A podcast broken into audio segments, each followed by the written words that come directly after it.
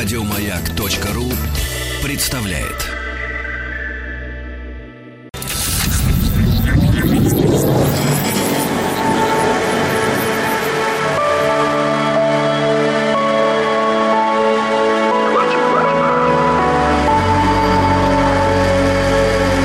Стаховский лайф на маяке.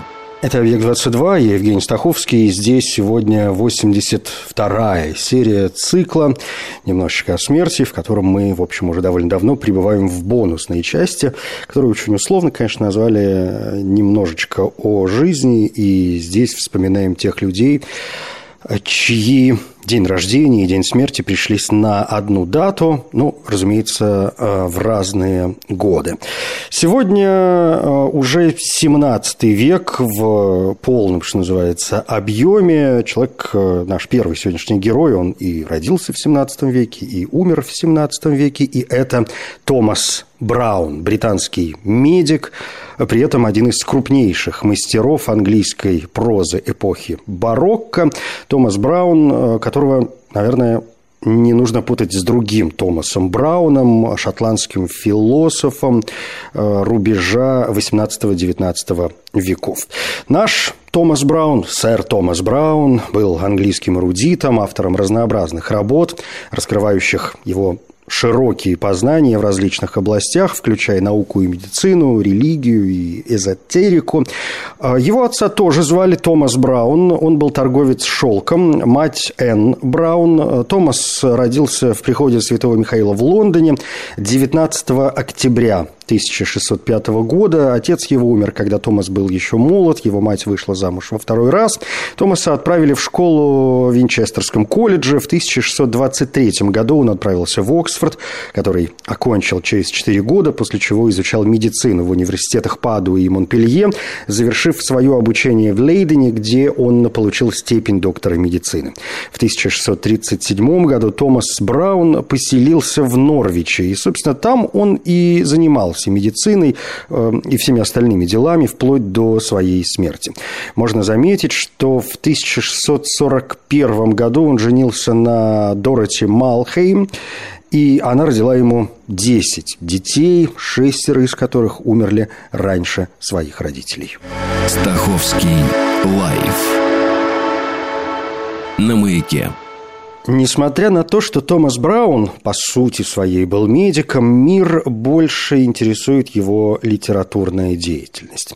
Первым литературным произведением Брауна была «Религио Медици». На русский это принято переводить как «Вероисповедание врачевателей». Написан этот труд, видимо, около 1635 года, и он был распространен среди друзей автора как рукопись, и Брауна сильно удивило, когда в 1000 1642 году появилось несанкционированное, почти подпольное издание, и эта работа включала несколько неортодоксальных религиозных спекуляций, а вот новый, утвержденный уже текст появился годом позже, в 43-м, и из этого текста были удалены некоторые из наиболее спорных суждений. Книга стала европейским бестселлером, который принес автору известность и в его стране, и за рубежом. О чем там, собственно, говорится? Это ну, такое эссе автобиографической окраски, работа, всегда классифицируемая критиками как очень личная. Она задумана без четкого сюжета и с частыми отступлениями на эзотерические и алхимические темы. Автор исследует христианскую веру, но с терпимостью к разным ответвлениям христианской религии – он использует научные образы и говорит об отношении науки к религии, теме, которая до сих пор вызывает большой интерес. А, этот труд был переведен на многие языки, и по сию пору это один из главных трудов Брауна, к которому обращались многие авторы и ученые. Брауна очень ценила, например, Вирджиния Вульф, и по ее мнению, вот это вероисповедание врачевателей проложило путь всем будущим откровениям, личным воспоминаниям, личным сочинениям. Можно кое-что, конечно, процитировать. Ну, например, все вещи искусственные, потому что природа – это искусство Бога, или упрямство в плохом деле – это постоянство в хорошем, ну, или человек может владеть истиной так же, как городом, и все же быть вынужденным сдаться. В 1646 году Браун опубликовал свою энциклопедию «Псевдодоксия эпидемика», или расследование очень многих полученных принципов и обычно предполагаемых истин. Название само по себе говорит о распространенности ложных убеждений и вульгарных ошибок. Собственно, иногда эту книгу просто называют «Вульгарные ошибки», «Vulgar Errors». Псевдодоксия эпидемика была ценным источником информации, который оказался на полках многих домов в Англии XVII века. Этот труд проложил путь для многих последующих научно популярных журналистов и стал началом упадка в вере в мифических существ. Это книга, оспаривающая и опровергающая вульгарные или распространенные ошибки и суеверия того времени. В этой работе Браун показывает себя последователем э, беконовского метода эмпирического наблюдения за природой. Книга полна тонкого юмора, ну и можно выделить три основных момента, которым Браун следовал при работе. Это авторитет прошлого прошлых авторов э, и их научные труды. Далее акт разума, акт мысли. Ну и, наконец, собственно, эмпирический опыт как научный метод. Темы самые разные. От э, природы самой ошибки через допуск о заблуждениях относительно растительного и животного мира к заблуждениям в искусстве, истории, географии и, наконец, астрономии. Он задается вопросами, является ли Земля магнитным телом, и были ли у Иисуса длинные волосы, был ли запретный плод яблоком, и есть ли у слона колени. По сути, этот труд делает Томаса Брауна первым популяризатором науки и вообще в широком смысле это первая научно-популярная работа. Последней публикацией Брауна при жизни стали два философских трактата. Парная работа, состоящая из труда «Гидриотафия» или «Погребение в урнах» и труда «Сад Кира. Основой гидротафии послужило открытие римского захоронения урны в Норфолке. Обнаружение этих останков побуждает Брауна сначала представить описание найденных древностей, а затем провести обзор большинства погребальных обычаев, как древних, так и современных ему. Цитаты. «Долгая привычка жить не позволяет нам умирать». Или «Время уничтожает древности и обладает искусством гореть во всем». Или диалог между двумя младенцами в утробе матери о состоянии этого мира мог бы прекрасно проиллюстрировать наше невежество о будущем, чем мы сталкиваемся еще в пещере Платона. Так что мы, по сути, всего лишь философы зародыша. Садкира – это вклад Брауна в явление, которое мы знаем как герметизм. Если совсем коротко и очень просто, это учение, или лучше сказать традиция, изучающая тексты с сакральными знаниями, приписываемыми мифической личности. Садкира Брауна – это неоплатоническое и неопифагорейское видение взаимосвязи искусства и природы через взаимосвязанные символы числа 5 – и рисунок э, Квинкунгс – это такой геометрический рисунок из пяти точек, расположенных в виде креста, ну, например, как пятерка на игральной кости, а также символ X и решетчатый дизайн. Ну и кроме того, все это дело имеет к организации сада определенным образом. Отсюда, собственно, в том числе и название. Его фундаментальные поиски имели первостепенное значение для герметической философии. Доказательство мудрости Бога и доказательство разумного замысла.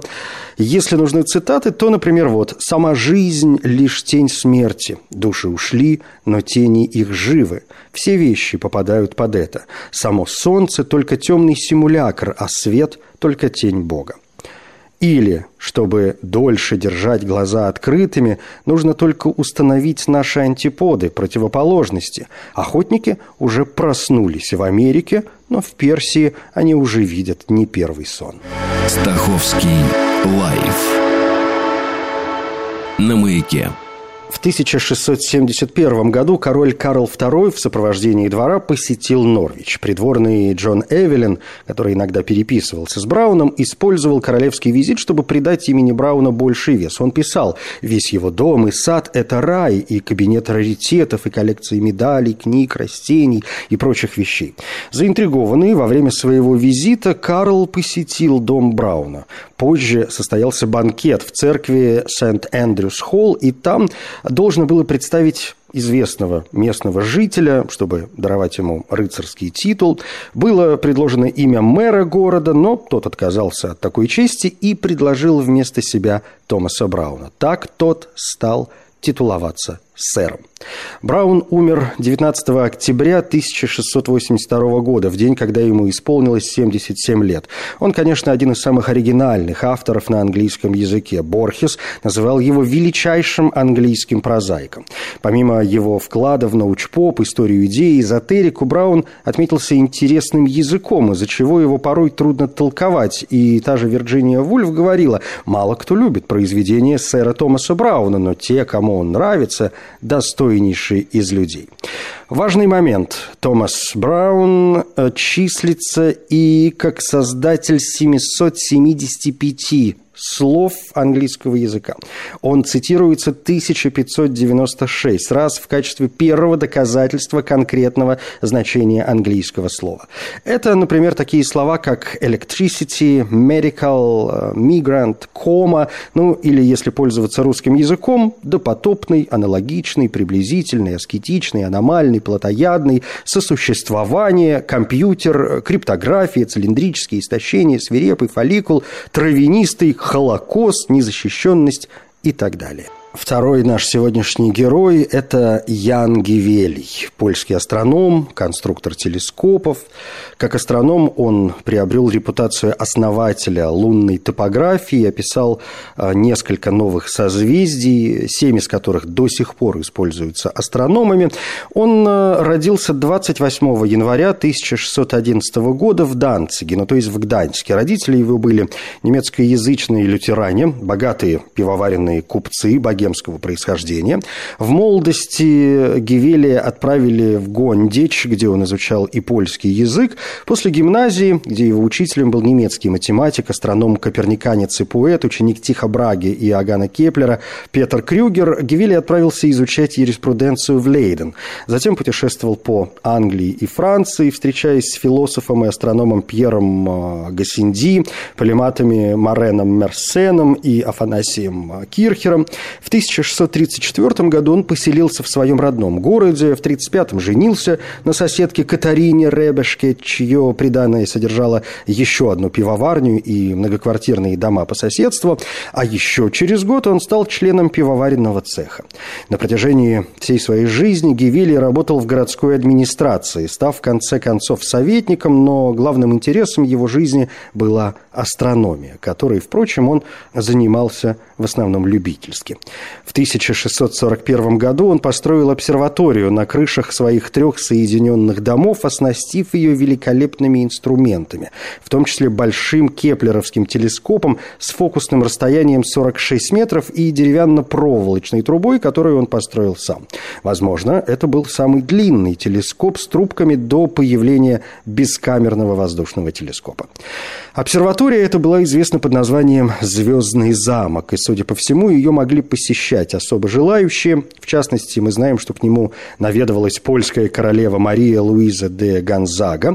Да и вообще э, Гевилий пользовался благосклонностью двора и покровительством четырех последовательных королей Польши, так что его семья даже получила дворянский титул. Правда, он не был ратифицирован польским сеймом, но, несмотря на это, герб Гевилия включает характерную польскую королевскую корону. Польский король Ян III Собеский, регулярно посещавший Гевелия, освободил его от уплаты налогов, связанных с пивоварением, и позволил ему продать а, свое пиво и за пределами города. Что было, в общем, весьма важно, поскольку основной доход а, Гевелий получал именно от пивоварения.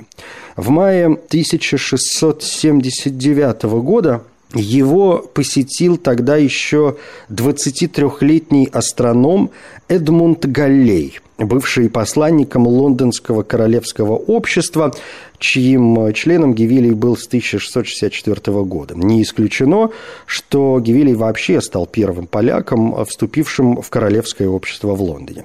В 1966 году, с 17 века, ему предложили руководство в недавно построенной обсерватории в Париже, но он не принял эту должность. Галлею было поручено проверить работы Гевелия более месяца оба астронома проводили наблюдения с помощью приборов Гевелия и Галлея. Результат оказался успешным. Точность измерений Гевелия была такой же, как и у Галлея, о чем английский астроном сообщил Королевскому обществу, при том, что Гевелий продемонстрировал, что он может преуспеть, пользуясь своими любимыми квадрантом и алидадой. Таким образом, он считается последним астрономом, который проделал большую работу без использования исследования телескопа. Гевелий был очень увлечен наблюдениями за Солнцем и Луной. Он сделал э, наблюдение солнечных пятен и сделал описание Луны. Собственно, первым научным трудом Гевелия была селенография или описание Луны, изданная в 1647 году в Гданьске. Эта работа позволяет называть его основателем лунной топографии. Работа, отпечатанная в собственной типографии автора, содержала 133 гравюры, изображавшие 60 участков лунной поверхности и общий вид Луны в различных фазах. Гевелий предложил название для объектов на поверхности Луны, отчасти сохраненные до нашего времени. Понятно, что речь идет только о видимой части спутника.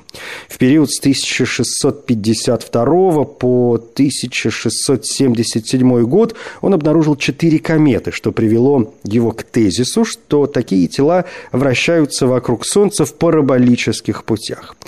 Катарина, его первая жена, умерла в 1662 году, а через год Гевели женился на Эльжбетте Коопман, молодой девушке из купеческой семьи. У пары было четверо детей. Элизабет очень поддерживала мужа, и после его смерти опубликовала две его работы, и считается она вообще одной из первых женщин астрономов. 26 сентября 1679 года сгорает обсерватория ученого с инструментами, книгами и документами.